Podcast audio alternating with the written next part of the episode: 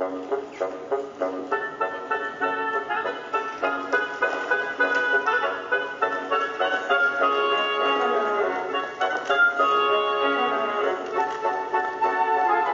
bailarina de Auschwitz, capítulo 16. A escolha.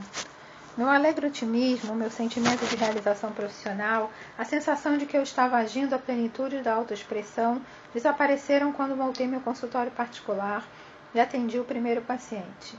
Eu o visitara no hospital em que ele estava internado havia um mês, à espera de um diagnóstico, fazendo um tratamento para o que acabou se revelando ser um câncer de estômago. Ele estava aterrorizado. Sentia-se traído por seu corpo, ameaçado por sua mortalidade, esmagado pela incerteza e pela solidão da doença. E eu não conseguia alcançá-lo no lugar onde ele estava. Toda a minha técnica em estabelecer um ambiente de cordialidade e confiança, em construir uma ponte entre mim e o paciente, desapareceu. Eu me senti como uma criança fantasiada de médica com meu jaleco branco, uma fraude. Minhas expectativas a meu respeito eram tão altas, o medo do fracasso tão avassalador, que eu não conseguia ver além da minha própria autorreferência para alcançar o homem que estava pedindo ajuda e meu amor. Será que um dia voltarei a ter saúde? Ele perguntou. E minha mente acionou rapidamente uma espécie de agenda interna. Passando por teorias e técnicas, meus olhos miraram a parede, tentando disfarçar o quanto eu estava nervosa e assustada. Não consegui ajudá-lo. Ele não me convidou a voltar. Percebi como havia percebido quando conheci Tom, o veterano de guerra paraplégico, que o meu sucesso profissional tinha que vir de um lugar profundo em mim, não da garotinha tentando agradar os outros e conquistar a aprovação, mas do meu verdadeiro eu, que era vulnerável e curioso e que estava se aceitando e pronto para amadurecer. Em outras palavras, comecei a articular um novo relacionamento com meu trauma. Não se tratava de silenciar, reprimir, evitar, negar. Era um poço ao qual eu podia recorrer, uma fonte profunda de compreensão e intuição sobre meus pacientes, sobre a dor deles e o caminho para a cura. Meus primeiros anos de consultório me ajudaram a repensar o meu sofrimento como algo necessário e útil, e também para moldar e desenvolver meus princípios terapêuticos mais sólidos. Muitas vezes os pacientes que atendi refletiam as minhas próprias descobertas sobre a jornada para a liberdade. Da mesma forma, muitas vezes eles me ensinaram que a minha busca pela liberdade estava incompleta e me levavam na direção da cura. Embora minha paciente fosse Emma, conheci primeiro seus pais. Eles nunca tinham conversado com ninguém, muito menos com uma estranha, sobre o segredo de sua família. Emma, a filha mais velha, estava morrendo, literalmente de fome.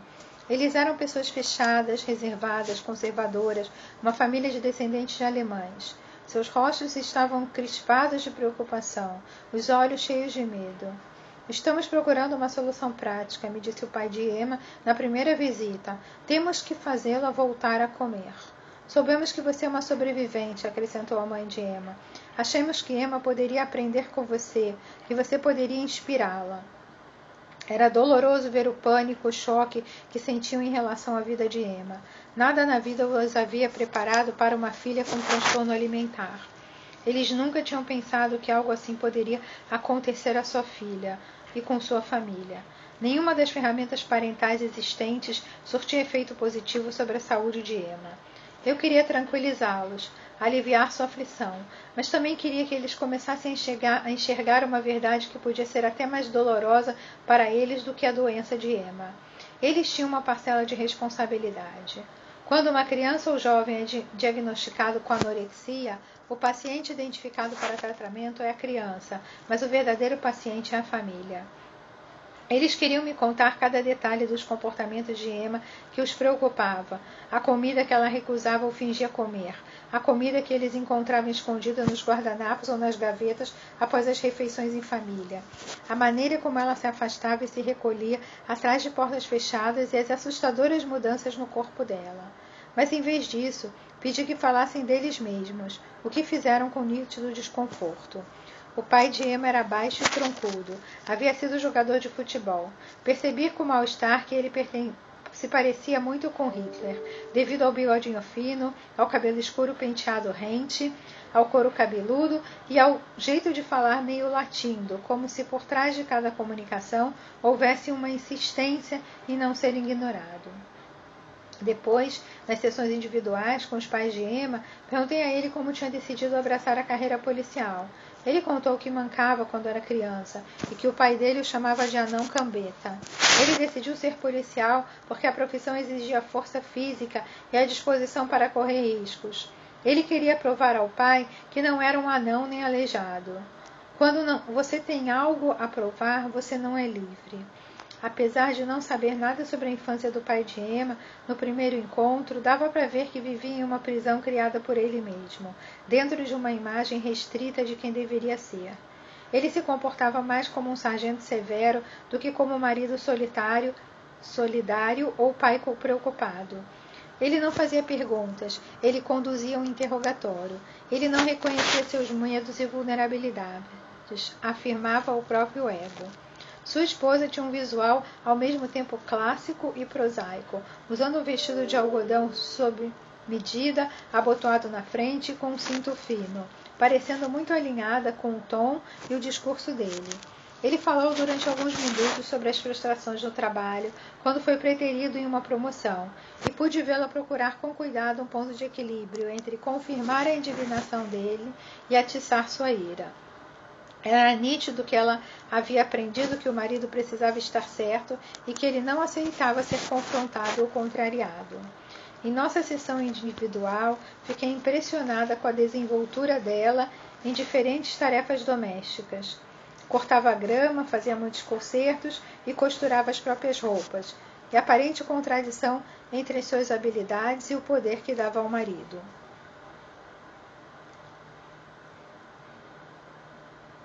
O preço que ela pagava para manter a paz.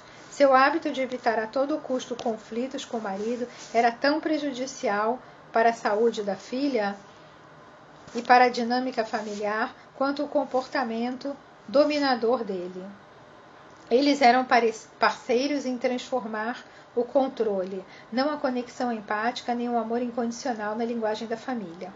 Isso é perda de tempo, disse o pai de Emma depois de responder às perguntas sobre trabalho, rotina familiar e como eles celebravam feriados. Simplesmente diga o que temos que fazer. Sim, diga como podemos fazer Emma sentar-se à mesa nas horas de refeições, pediu a mãe. Diga como podemos fazê-la comer. Sei que vocês estão preocupados com a Emma e desesperados por respostas e soluções prontas. Mas se vocês querem que Emma fique boa, a primeira missão é entender que na anorexia a questão não é apenas o que Emma come, mas também o que a está comendo. Não era possível simplesmente curá-la e mandá-la de volta saudável, disse a eles. Convidei-os a me ajudar, a serem meus terapeutas assistentes e a observarem a filha, mas não com o propósito de obrigá-la a fazer ou ser qualquer coisa diferente, e sim de prestar atenção em seus estados emocionais e comportamentos. Juntos poderíamos construir uma imagem mais clara da paisagem emocional de Emma e nos familiarizarmos com os aspectos psicológicos da doença. Ao pedir ajuda e a cooperação deles, eu esperava induzi-los a entender o próprio papel na doença da filha. Era um estímulo para que assumissem a responsabilidade pela contribuição em relação ao que estava comendo Emma. Na semana seguinte, encontrei Emma pela primeira vez. Ela tinha 14 anos, era como encontrar o meu próprio fantasma. Ela se parecia comigo em Auschwitz, esquelética, pálida, definhando. O cabelo louro comprido e pegajoso fazia o rosto parecer ainda mais magro. Ela ficou em pé na porta do meu consultório, as mangas extras longas escondendo as mãos. Parecia uma pessoa com um segredo. É importante ser sensível aos limites psicológicos desde os primeiros momentos do primeiro encontro com qualquer paciente novo. Preciso intuir imediatamente se a pessoa quer que eu a pegue pela mão ou mantenha uma distância física, se ela precisa que eu dê uma ordem ou faça uma sugestão sutil. Para uma paciente com anorexia, uma doença que tem tudo a ver com controle, com regras implacáveis para o que e quando você come ou não come e com o que você revela ou oculta, os primeiros momentos são críticos. Por um lado, a anorexia tem um, uma inescapável dimensão psicológica. a, fa a, falta de nutrientes faz com que a maior parte das poucas calorias consumidas sejam utilizadas pelas funções autônomas do corpo, respiração, excreção, deixando o cérebro privado de fluxo de sangue, o que leva ao pensamento distorcido e, nos casos mais graves, à paranoia. Como psicóloga do início do relacionamento terapêutico com uma pessoa com anorexia, não posso esquecer que estou me comunicando com alguém cuja função cognitiva provavelmente está alterada. Um gesto habitual, como colocar a mão no ombro para encaminhar a pessoa até a cadeira, por exemplo, pode ser mal interpretado como algo ameaçador ou invasivo. Quando cumprimentei Emma pela primeira vez, tentei demonstrar simultaneamente simpatia e neutralidade em minha linguagem corporal. Como a pessoa anorexia é uma especialista em controle, é importante desarmar sua necessidade de controle oferecendo liberdade. Ao mesmo tempo, é imprescindível criar um ambiente estruturado onde exista segurança nos rituais e nas regras claras. Por conhecer seus pais, eu sabia que a linguagem da família era cheia de críticas e culpas, então comecei a sessão com elogio. Obrigada por vir, disse eu. Estou muito feliz por finalmente conhecê-la e obrigada por ser pontual. Quando ela preferiu se sentar no sofá, expliquei que tudo o que ela me contasse seria confidencial, a menos que sua vida estivesse em perigo. Então fiz um convite aberto e gentil. Você sabe, seus pais estão muito preocupados com você. Eu estou interessada em saber a verdadeira história. Há algo que você queira me dizer? Irmã não respondeu. Ficou olhando para o tapete, puxando ainda mais as mangas sobre as mãos. Tudo bem ficar aí em silêncio, disse eu. Mas silêncio se instalou entre nós. Esperei e esperei mais um pouco. Sabe, comentei depois de um tempo, tudo bem se você precisar de algum tempo, mas eu tenho uma papelada que devo colocar em dia. Vou trabalhar na outra sala. Quando estiver pronta, me avise. Ela me olhou com desconfiança. Numa casa onde a disciplina punitiva é a regra, as crianças se acostumam a ouvir ameaças. Essas ameaças podem se intensificar rapidamente, ou no outro extremo se mostrarem vazias. Embora eu falasse de forma educada, ela estava avaliando se minhas palavras e o meu tom de voz iam se tornar uma crítica raivosa ou uma repreensão. Se eu ia ficar realmente na sala ou sair dela, ou se era alguém fácil de manipular. Acho que ela ficou surpresa quando levantei, atravessei a sala e abri a porta. Só então, quando minha mão estava na maçaneta, ela falou: Estou pronta. Obrigada, respondi, voltando à cadeira. Estou feliz em ouvir isso. Ainda temos 40 minutos de sessão. Vamos usá-los bem. Tudo bem se eu fizer algumas perguntas? Ela deu de ombros. Conte como é um dia normal para você. A que horas você acorda? Ela revirou os olhos, mas respondeu a minha pergunta. Continuei nessa linha. Ela tinha um rádio relógio ou só um alarme, ou o pai e a mãe iam acordá-la? Ela gostava de ficar debaixo das cobertas um pouco mais ou saía da cama rapidamente? Perguntei sobre coisas banais para entender o cotidiano dela, mas nenhuma pergunta tinha a ver com comida. É muito difícil alguém com anorexia ver a vida fora da comida. Eu sabia por seus pais que o foco dela na comida era controlar a família, que toda a atenção deles estava voltada para a doença dela. Eu intuí que ela esperava que eu também só me interessasse por sua doença. Eu estava tentando atrair a atenção dela para outras partes da vida e desmontar ou pelo menos suavizar suas estruturas defensivas. Quando acabei de explorar um dia em sua vida, fiz uma pergunta que ela não sabia responder. O que você gosta de fazer? Não sei, respondeu ela. Quais são os seus hobbies? O que você gosta de fazer em seu tempo livre? Não sei. Fui até o quadro branco que mantinha no consultório e escrevi Não sei. À medida que perguntava sobre os interesses dela, suas paixões, suas vontades, colocava uma marca para cada vez que ela dizia não sei. O que você sonha em fazer na vida? Não sei. Se você não sabe, então chute. Não sei, vou pensar sobre isso. Muitas garotas da sua idade escrevem poemas. Você escreve poemas? Emma deu de ombros. Às vezes. Onde você gostaria de estar daqui a cinco anos? Que tipo de vida e de carreira atrai? Não sei. Estou percebendo que você fala muito não sei, mas quando a única coisa que você pensa é não sei, isso me entristece, pois significa que não está consciente de suas opções. Sem opções ou escolhas, você não está realmente vivendo. Você pode fazer uma coisa por mim? Você topa pegar uma caneta e fazer um desenho? Acho que sim. Ela foi até o o quadro e tirou a mão magra de dentro da manga comprida para pegar a caneta. Faça um desenho de você nesse momento. Como você se vê? Ela tirou a tampa da caneta com os lábios crispados, desenhou rapidamente e se virou para que eu pudesse ver o desenho. Uma garota baixa, gorda, com rosto branco vazio. Era um contraste devastador. Emma esquelética ao lado de um desenho que representava gorda e sem rosto. Você se lembra de um momento em que se sentiu diferente, quando você era feliz, bonita e divertida? Ela pensou, pensou, mas não disse não sei. Por fim acenou a cabeça e disse: Quando eu tinha cinco anos. Você poderia fazer um desenho dessa garota feliz? Quando ela se afastou do quadro, viu o desenho de uma bailarina de tutu fazendo um giro. Sentia a garganta fechar e um espasmo de reconhecimento. Você fazia balé? Sim. Eu adoraria ouvir mais sobre isso. Como se sentia quando estava dançando? Ela fechou os olhos. Eu vi seus calcanhares se juntarem na primeira posição. Foi um movimento inconsciente. Seu corpo se lembrando. O que você se sente agora ao lembrar? Você dá um nome a esse sentimento? Ela acenou com a cabeça, os olhos ainda fechados. Liberdade. Você gostaria de se sentir assim novamente, livre, cheia de vida? Ela sentiu com a cabeça. Colocou a caneta na bandeja e puxou novamente as mãos, mangas sobre as mãos. E como se matar de fome a deixa mais perto desse objetivo de liberdade? Perguntei uma, da maneira mais gentil e cordial que pude.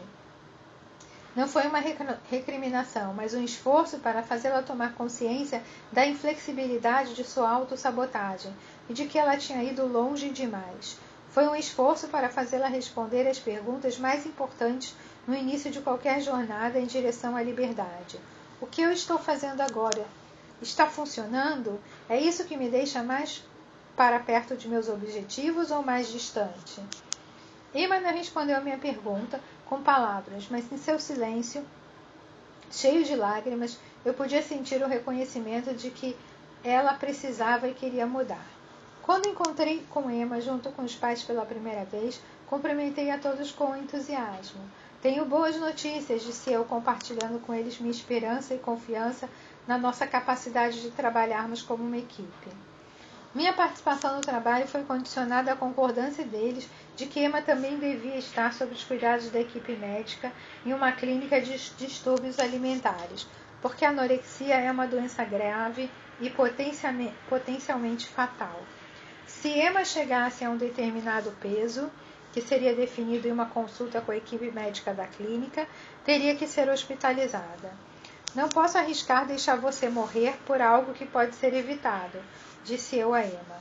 Um mês depois de ter começado a trabalhar com Emma, seus pais me convidaram para ir à casa deles para uma refeição em família. Conheci todos os irmãos de Emma. Percebi que a mãe de Emma me apresentou a cada um dos filhos com qualificadores. Essa é Gretchen, a tímida, Peter, o engraçado, Derek, o responsável, e Emma já tinha se apresentado para mim, a doente. Você dá nomes aos filhos e eles entram no jogo. É por isso que acho útil perguntar aos pacientes como a família te descrevia quando criança. Na minha infância, Clara era o prodígio, Magda era rebelde e eu era confidente. Eu era mais valiosa para meus pais como ouvinte, um repositório para seus sentimentos, quando era invisível. Com certeza, à mesa, Gretchen era tímida, Peter engraçado e Derek o responsável. Eu queria ver o que acontecia se eu quebrasse o código, se convidasse uma das crianças a desempenhar um papel diferente. Você tem um rosto bonito, eu disse a Gretchen. A mãe me chutou por baixo da mesa. Não diga isso, ela me recriminou baixinho. Ela vai acabar ficando convencida. Depois do jantar, enquanto a mãe de Emma arrumava a cozinha, Peter, que ainda era um bebê, puxou a sua saia pedindo atenção. Como ela o afastou, suas tentativas de fazê-la parar o que estava fazendo para pegá-lo no colo ficaram cada vez mais frenéticas. Por fim, ele engatinhou para fora da cozinha e foi direto para a mesinha de centro, onde estavam alguns bibelôs de porcelana. A mãe correu atrás dele, agarrou e bateu nele, dizendo: Eu já não disse para não mexer nisso? A abordagem disciplinadora que prega é de pequeno que se torce o pepino criou um ambiente onde as crianças pareciam obter apenas atenção negativa. Atenção ruim, afinal de contas, era melhor do que nenhuma atenção. O ambiente rigoroso, a natureza binária das regras e dos papéis impostos às crianças, a nítida tensão entre os pais, tudo traz um ambiente perfeito para uma faminta emocional em casa. Também presenciei a atenção bastante inapropriada que o pai deu a Emma. E aí, gatinha? Ele cumprimentou quando ela se juntou a nós na sala de jantar após o na sala de estar após o jantar. Eu a vi se encolher no sofá tentando se cobrir. Controle, disciplina positiva, incesto emocional. Não admira que Emma estivesse morrendo em meio à abundância. Como todas as famílias, aquela precisava de regras mas regras bem diferentes das que ele seguia. Então, eu ajudei Emma e seus pais a criarem uma constituição familiar na qual ajudaria uns aos outros a cumprir uma lista de, de regras para melhorar o ambiente na casa. Primeiro, eles conversaram sobre os comportamentos que não estavam funcionando. Emma disse aos pais que ficava assustada com o tanto que eles gritavam e culpavam um ao outro e de como se ressentia quando eles mudavam as regras ou as expectativas na última hora. A hora de voltar para casa, as tarefas que ela tinha de terminar antes de poder assistir TV, por exemplo. O pai disse que se sentia isolado na família e que parecia ser o único a disciplinar as crianças. Curiosamente, a mãe de Emma disse algo parecido, que ela se sentia educando as crianças sozinha. Da lista de hábitos e comportamentos ruins que eles queriam abandonar, montamos uma relação de coisas que eles concordaram em começar a fazer. 1. Um, em vez de culpar os outros, assumir a responsabilidade por suas próprias ações e palavras. Antes de dizer ou fazer qualquer coisa, perguntar: Isso é legal? Isso é importante? Isso ajuda? 2. Usar o trabalho em equipe para atingir objetivos em comum. Se a casa precisa ser limpa, cada membro da família tem uma tarefa apropriada para a idade. Se a família está saindo para ir ao cinema, escolhemos juntos qual filme ver, ou se alternar na hora de escolher. Pensar na família como um, um carro em que todos os pneus são integrados e trabalham juntos para ir onde é necessário. Nenhuma roda assume o controle, nenhuma roda aguenta todo o peso. 3. Ser consistente. Se o horário de chegada já foi estabelecido, a regra não pode mudar na última hora. Em geral, a regra da família de Emma era de desistir de controlar o outro. Tratei de Emma durante dois anos. Nesse período, ela completou o programa ambulatorial da Clínica de Transtorno Alimentar. Ela parou de jogar futebol, uma coisa que seu pai a forçou a fazer quando ela entrou no ensino fundamental, e voltou para, para a aula de balé. Então começou outras aulas de dança, salsa e dança do ventre. A expressão criativa, o prazer que ela tinha ao acompanhar a música e o ritmo, levou a uma apreciação de seu corpo, o que lhe deu uma autoimagem mais saudável. Já no fim de nossa temporada juntas, aos 16 anos, ela conheceu um garoto na escola e se apaixonou. Esse relacionamento lhe deu outra motivação para viver e ser saudável. Quando ela parou a terapia comigo, seu corpo havia voltado ao normal, seu cabelo estava forte e brilhante. Ela tinha virado a versão atualizada do desenho da bailarina fazendo um rodopio. No verão do primeiro ano de Emma no ensino médio, sua família me convidou para um churrasco em sua casa. Eles ofereceram um banquete maravilhoso: costela, feijão, salada de batata, moda alemã, pães caseiros. Emma ficou ao lado do namorado, encheu o prato de comida, riu, flertou. Seus pais, irmãos e amigos se espalharam satisfeitos pelo gramado em cadeiras desmontáveis. A comida já não era mais uma linguagem negativa na família. Os pais de Emma, embora não tivessem mudado completamente o tom de seu casamento ou da educação que davam aos filhos, aprenderam a dar a Emma o que ela havia aprendido a dar a ela mesma, o espaço e a confiança para encontrar o lado bom da vida. Sem obrigação de viverem consumidos pelo medo do que podia acontecer com Emma, eles se sentiam livres para viver a própria vida. Agora, uma vez por semana, jogavam bridge à noite com um grupo de amigos e haviam deixado de lado boa parte da preocupação, irritação e necessidade de controle que envenenara a vida da família por tanto tempo. Fiquei aliviada e emocionada de ver Emma voltar a ser Emma. A jornada dela também me obrigou a refletir sobre mim mesma. Eddie, será que eu também estava fazendo uma jornada com a minha própria bailarina interior? Eu estava vivendo com uma curiosidade, com êxtase. Da mesma forma que Emma parou de fazer terapia, minha primeira neta, Lindsay, filha de Mariane, começou a ter aula de, aulas de balé. Mariane me enviou uma foto de Lindsay de tutu rosa, com os fofos pezinhos rechonchudos enfiados num par de mini sapatilhas rosadas. Chorei ao ver a foto, lágrimas de alegria, claro.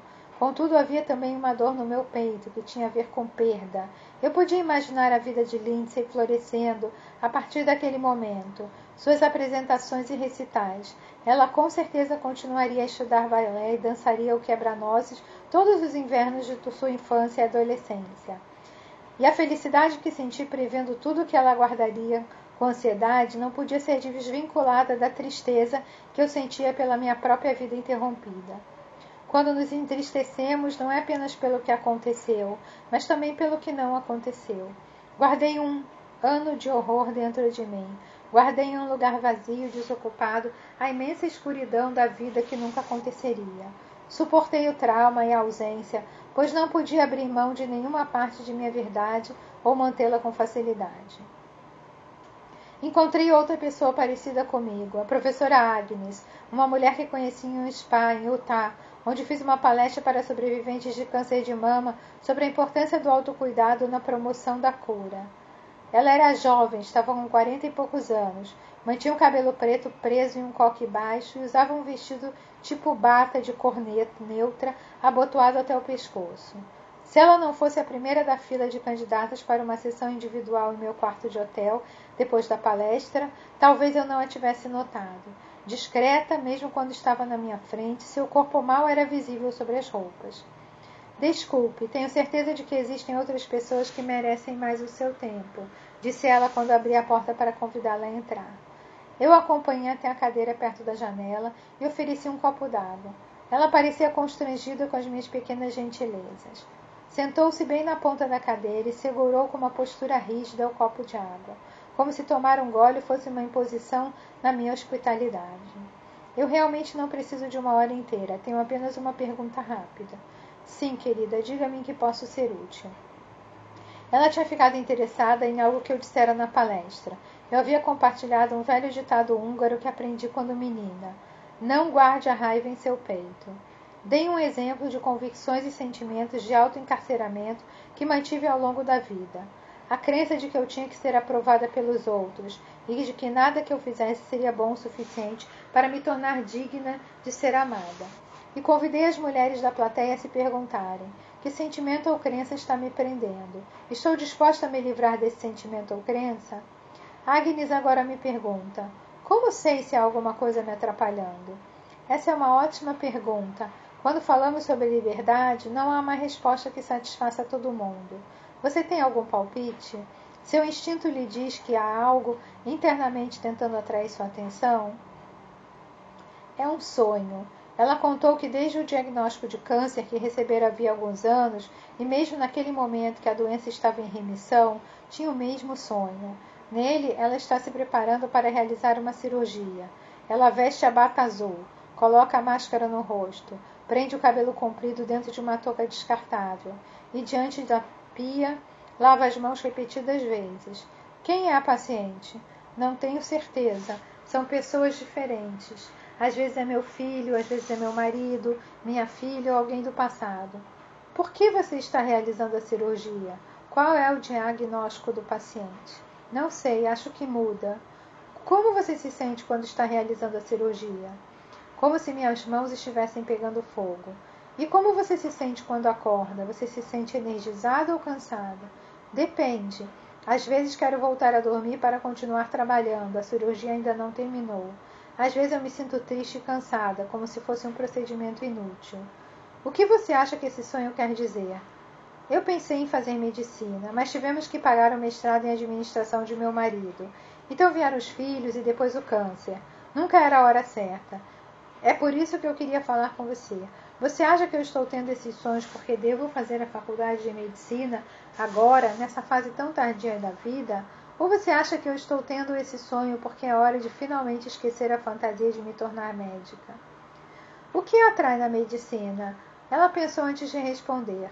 Ajudar as pessoas, mas também descobrir o que realmente está acontecendo, descobrir a verdade, o que está sob a superfície, resolver o problema. A vida não é perfeita, nem a medicina. Como você sabe, as doenças podem ser difíceis de tratar. Dor, cirurgia, tratamentos, mudanças físicas, alterações de humor, não há garantia de recuperação. O que ajudou a viver com câncer? Que verdades ou convicções você está usando para guiá-la ao longo da doença? Não ser um peso, não quero que o meu sofrimento magoe ninguém mais. Como você gostaria de ser lembrada? Seus olhos acinzentados claros se encheram de lágrimas. Como uma boa pessoa. O que boa significa para você? Generosa, tranquila, desprendida, que faz o que é certo. Uma pessoa boa pode reclamar ou ficar zangada? Esses não são os meus valores. Ela me lembrou de mim mesma antes do veterano paraplégico provocar um encontro com a minha própria raiva. A raiva não é um valor, eu disse a Agnes, é um sentimento. Não significa que você é uma pessoa má, significa apenas que está viva. Ela parecia cética. Eu gostaria que você fizesse um exercício. Você vai se virar do avesso. Seja o que for que geralmente guarda para si, vai botar para fora e tudo que geralmente bote para fora vai engolir. Peguei um bloco oferecido pelo hotel e dei a ela uma caneta. Cada pessoa em sua família nuclear ganha uma frase. Quero que escreva algo que jamais disse a essa pessoa.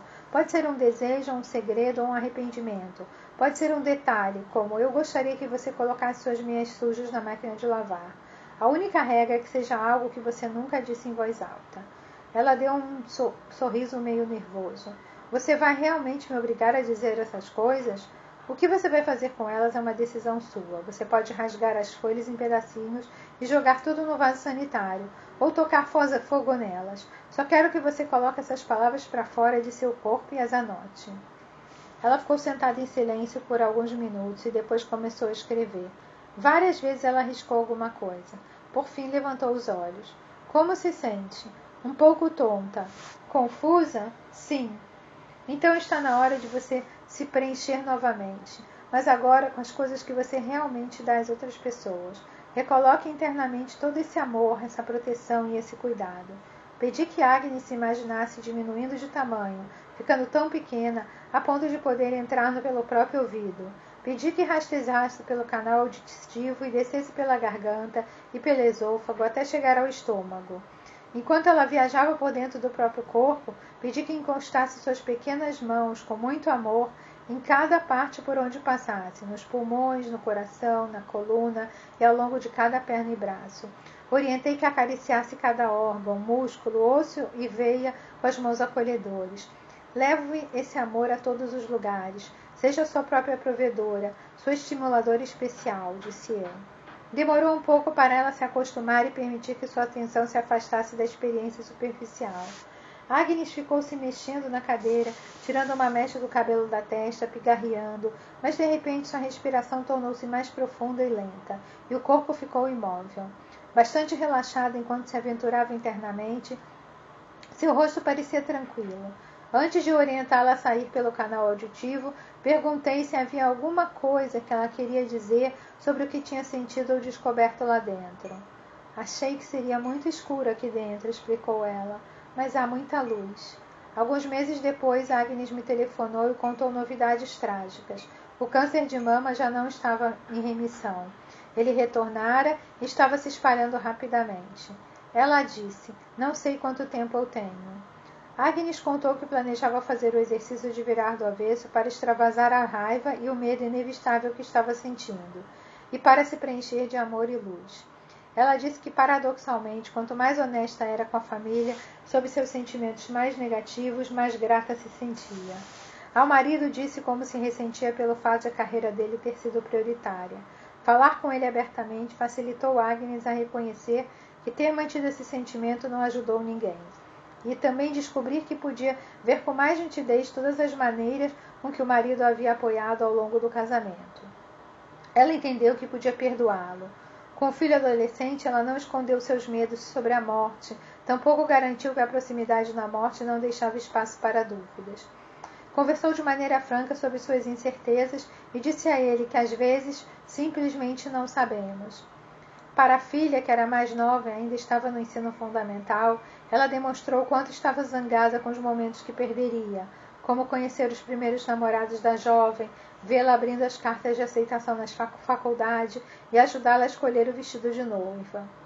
Ela não reprimiu a raiva como uma emoção inaceitável. Ao contrário, descobriu o que havia por baixo dela, assim como a profundidade e a urgência do seu amor. Quando o marido de Agnes me telefonou para contar que ela tinha morrido, ele disse que nunca superaria a dor, mas que sua morte fora pacífica. A qualidade do amor nas suas relações familiares se fortalecera nos últimos meses de vida de Agnes. Ela tinha ensinado uma forma mais verdadeira de eles se relacionarem.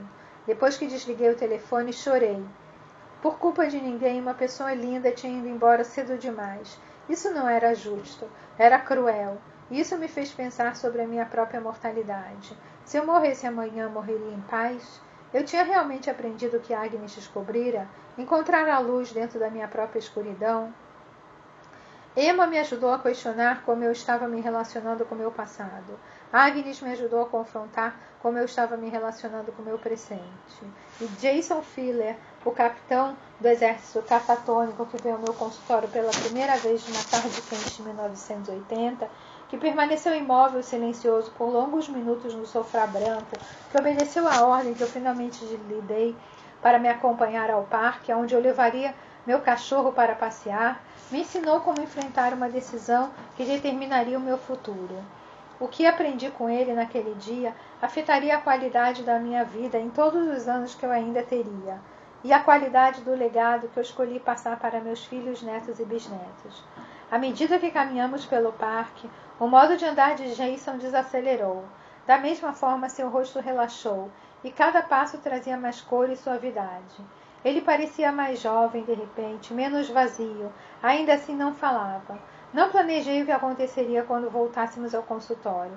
Simplesmente nos mantive em movimento, andando e respirando.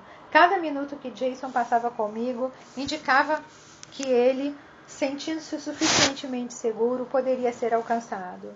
Depois de uma caminhada lenta pelo parque, voltamos para meu consultório. Tomei água e ofereci um copo a ele.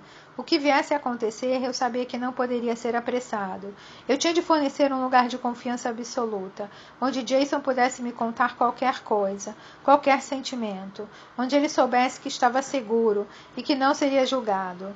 Ele se sentou novamente no sofá, de frente para mim. Eu me inclinei em sua direção. Como mantê-lo aqui comigo? Não apenas fisicamente, mas pronto para se abrir, para se descobrir. Juntos tínhamos que encontrar uma maneira de caminhar na direção da compreensão e da cura, deixar as emoções e situações que o levaram à catatonia fluírem. Para guiá-lo até o bem-estar, eu não podia forçá-lo a falar. Precisava acompanhar seu atual estado de espírito, suas escolhas e condições atuais, permanecer aberta às oportunidades de revelação e mudança. Gostaria de saber se você pode me ajudar, disse eu finalmente. Esse é o tipo de abordagem que às vezes uso para um paciente relutante e difícil. Tiro a atenção dos problemas do paciente e me torno a pessoa com o problema. Apelo para a compaixão do paciente. Eu queria que Jason se visse como quem tinha força e possibilidade de oferecer soluções, enquanto eu me mostrava como uma pessoa curiosa e meio desesperada pedindo ajuda. Realmente quero saber por que você deseja passar o seu tempo aqui comigo. Você é jovem, é um soldado, eu sou simplesmente uma avó. Você poderia me ajudar? Ele começou a falar, mas então sua garganta se fechou por causa da emoção, e ele balançou a cabeça. Como eu poderia ajudá-lo a conviver com seu tumulto interior ou exterior existente sem fugir ou se fechar? Me pergunto se você poderia me ajudar a entender um pouco melhor como eu posso lhe ser útil. Eu gostaria de ser sua caixa de ressonância. Você me ajudaria um pouco, por favor? Os olhos dele se fecharam, como se ele estivesse reagindo a uma luz brilhante ou reprimindo lágrimas. Minha esposa, disse ele finalmente, com a garganta se fechando novamente depois de falar. Não perguntei de que forma sua esposa o preocupava. Não perguntei sobre os acontecimentos. Segui na direção do sentimento em suas palavras. Eu queria que ele me levasse diretamente, profundamente, à verdade em seu coração. Eu queria que ele fosse a pessoa que eu achava que ele era capaz de ser. a pessoa que poderia sair do entorpecimento e sentir. Você não pode curar o que não pode sentir. Aprendi isso da maneira mais difícil, depois de décadas optando por ficar travada e entorpecida. Como Jason, eu tinha engavetado os meus sentimentos, colocado uma máscara. O que havia sob a máscara de Jason, de sonudez, perda, medo? Parece que você está triste por causa de alguma coisa, falei. Eu estava tentando adivinhar. Ou estava certa, ou ele me corrigiria. Não estou triste, murmurou hoje. Murmurou ele. Estou zangado, muito zangado. Eu poderia matá-la. Sua esposa? Aquela vaca está me traindo. Enfim, a verdade apareceu. Era um começo. Conte mais, pediu. A esposa estava tendo um caso. Ele me contou. Seu melhor amigo avisara. Ele não conseguiu acreditar que não havia percebido os sinais. Ai, meu Deus! exclamou, exclamou ele. Ai, meu Deus! Ai, meu Deus! Ele se levantou, começou a andar de um lado para o outro. Chutou o sofá. Ele tinha se libertado da catatonia e agora estava se mostrando ensandecido, agressivo. Socou a parede até parar de tanta dor. Era como se um interruptor tivesse sido acionado e toda a emoção emergisse como um facho de luz vindo de um holofote. Ele não estava mais isolado e contido. Estava agressivo, vulcânico. Quando ele se mostrou desprotegido de tudo que dói, meu papel mudou. Eu o guiei de volta aos seus sentimentos. Deveria ajudá-lo a sentir sem se afogar nos seus sentimentos sem se perder na sua intensidade. Antes de eu poder dizer uma palavra, ele ficou no meio da sala e gritou: Não posso aceitar isso. Vou matá-la, vou matar os dois. Você está tão louco que poderia matá-la. Sim, vou matar aquela vaca. Vou fazer isso agora. Olha só o que eu tenho. Ele não estava exagerando. Na verdade, estava sendo bastante literal. Tirou uma arma debaixo do cinto. Vou matá-la agora. Eu deveria ter chamado a polícia. Minha intuição quando Jason entrou pela porta não tinha sido um alarme falso. Agora talvez fosse tarde demais. Eu não sabia se Jason e a esposa tinham filhos, mas o que imaginei quando Jason exibiu a arma foi o choro de crianças no funeral da mãe. Jason atrás das grades, as crianças perdendo ambos os pais no calor do impulso de um momento de vingança. Não chamei a polícia, não chamei sequer minha assistente para avisá-la de que eu poderia precisar de ajuda. Não havia tempo. Não devia interrompê-lo. Eu ia acompanhar o movimento de sua intenção até conse a consequência. E se você matar agora? perguntou. Perguntei. Vou fazer isso. O que acontecerá? Ela merece, ela sabe o que a espera. Ela vai lamentar cada mentira que me contou na sua vida. O que acontecerá com você se matar sua esposa? Não me importa. Ele estava apontando a arma para mim, bem para o meu peito, segurando-a com as duas mãos, seu dedo no gatilho. Eu era um alvo, ele podia descarregar sua raiva em mim, puxar o gatilho por engano, atirar. Não havia tempo para ter medo. Seus filhos importam? Eu estava agindo por instinto. Não fale dos meus filhos, sibilou Jason. Ele baixou a arma por um segundo. Se puxasse o gatilho agora, ele atingiria meu braço, a cadeira e não meu coração. Você ama seus filhos? perguntei. A raiva, apesar de intensa, nunca é a emoção mais importante.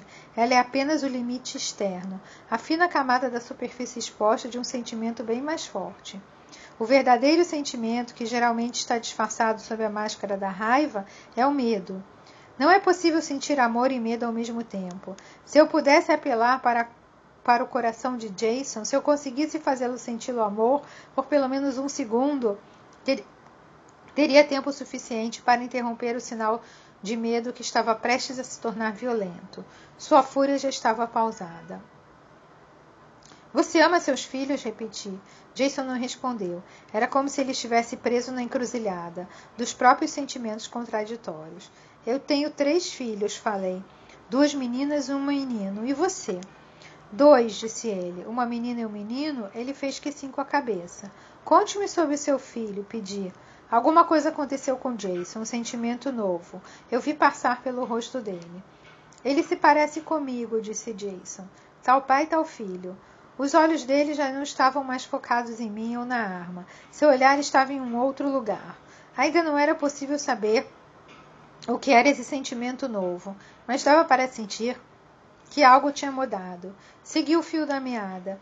Você quer que seu filho seja como você Perguntei. Não, por Deus, não. Por que não?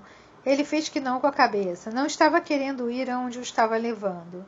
O que você quer? perguntei baixinho. Essa é uma pergunta que pode ser assustadora de responder, uma pergunta que pode mudar sua vida. Não consigo aceitar isso, não quero me sentir assim. Você quer parar de sofrer? Quero que aquela vaca pague. Não vou deixar que ela me faça de bobo. Ele levantou a arma. Você vai retomar o controle da sua vida? Pode ter certeza que sim. Agora eu estava suando. Só eu poderia ajudá-lo a baixar a arma. Só não havia um roteiro a seguir. Ela falhou com você. Mas isso acaba agora. Você vai se proteger? Isso mesmo. Você vai mostrar a seu filho como lidar com as coisas, como ser um homem? Vou mostrar a ele como não deixar que as outras pessoas o magoem. Matando a mãe dele? Jason ficou paralisado. Se você matar a mãe dele, será que não estará magoando seu filho? Jason olhou para a arma em sua mão. Nas consultas futuras, ele acabou contando o que passou pela sua cabeça naquele momento. Ele me contou sobre o pai, um homem violento que o maltratava às vezes com palavras, às vezes com os punhos, e que é isso que o homem faz. Um homem é invulnerável, um homem não chora, um homem está no controle, um homem dá ordens. Jason me contou que sempre quis ser um pai melhor do que o que teve, mas não sabia como. Ele não sabia como ensinar e orientar os filhos sem intimidá-los. Quando lhe pedi que refletisse sobre sua escolha em buscar vingança, sobre como sua escolha em buscar vingança afetaria o filho, ele se viu subitamente obrigado a procurar uma possibilidade que até aquele momento não tinha conseguido considerar. Um modo de vida que não perpetuasse a violência e a insegurança, e que o levasse, junto com o filho, não ao encarceramento sedutor da vingança, mas ao céu amplo e livre de seu potencial. Se entendi alguma coisa sobre aquela tarde, sobre a minha vida inteira, é que às vezes os piores momentos de nossas vidas, aqueles que nos arrebatam em uma tela de desejos horrendos, que ameaçam nos desgastar com a absurda impossibilidade oferecida pelo sofrimento que devemos suportar, são de fato os momentos que nos levam a entender o nosso valor. É como se tomássemos consciência de nós mesmos, como uma ponte entre tudo o que foi e será Ficamos cientes de tudo o que recebemos e do que podemos escolher perpetuar ou não. É como uma vertigem que estimula e aterroriza. É como o passado e o futuro que nos rodeiam como um cânion imenso, porém intransponível. Pequenos que somos diante do grande esquema do universo e do tempo. Cada um de nós é um mecanismo que mantém a roda girando. E o que vamos movimentar com a roda de nossa própria vida? Vamos continuar apertando o mesmo botão da perda e do arrependimento? Vamos mais uma vez nos comprometer e reviver todas as dores do passado? Vamos abandonar as pessoas que amamos como resultado do nosso próprio abandono? Vamos fazer nossas crianças carregarem o bastão de nossas perdas? Ou vamos tirar o melhor do que conhecemos e deixar uma nova colheita florescer no campo de nossa vida? Ao desejar vingança, empunhar uma arma e ver a si mesmo no rosto do filho, Jason foi subitamente capaz de perceber as escolhas disponíveis para ele. Ele podia ter escolhido matar ou amar, eliminar ou perdoar, enfrentar a dor ou mais uma vez transmitir a dor. Ele abaixou a arma, agora chorava soluçando como se ondas de tristeza quebrassem seu próprio corpo. Ele não conseguia suportar a imensidão do sentimento.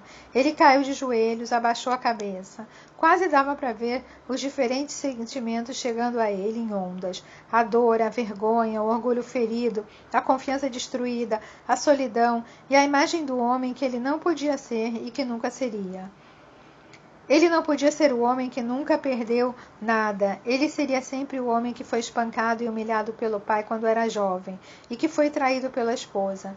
Assim como eu sempre serei a mulher cujos pais foram assassinados com gás e tiveram os corpos queimados e transformados em fumaça. Jason e eu sempre seremos o que todo mundo é: gente que suportará o sofrimento. Não podemos apagar o sofrimento, mas somos livres para aceitar quem somos e o que fizeram conosco, então seguir em frente. Jason se ajoelhou e chorou. Eu me juntei a ele no chão. As pessoas que amamos e em quem confiamos desapareceram ou nos decepcionaram. Ele precisava ser confortado. Eu o abracei, puxei-o para perto do meu peito e ele desabou em meu colo. Eu o confortei e nós choramos até que nossas lágrimas ensoparam a minha blusa de seda. Antes de Jason sair do meu consultório, exigi que ele deixasse a arma comigo. Fiquei com a arma durante anos, a ponto de esquecer que ela estava comigo. Ao preparar minha mudança para San Diego, descobri a arma ainda carregada na gaveta da minha escrivaninha. Um lembrete da volatilidade da dor que nós muitas vezes, que nós muitas vezes escolhemos esconder. O potencial para o dano que persiste até que a, a enfrentamos conscientemente e o e o desmontamos. Você está bem para ir embora agora? perguntei. Você está bem para ir para casa? Não tenho certeza. Vai ser desconfortável para você ficar sem a arma. Você tem algum outro lugar para ir caso a Halva volte? Se tiver vontade de machucar ou matar alguém?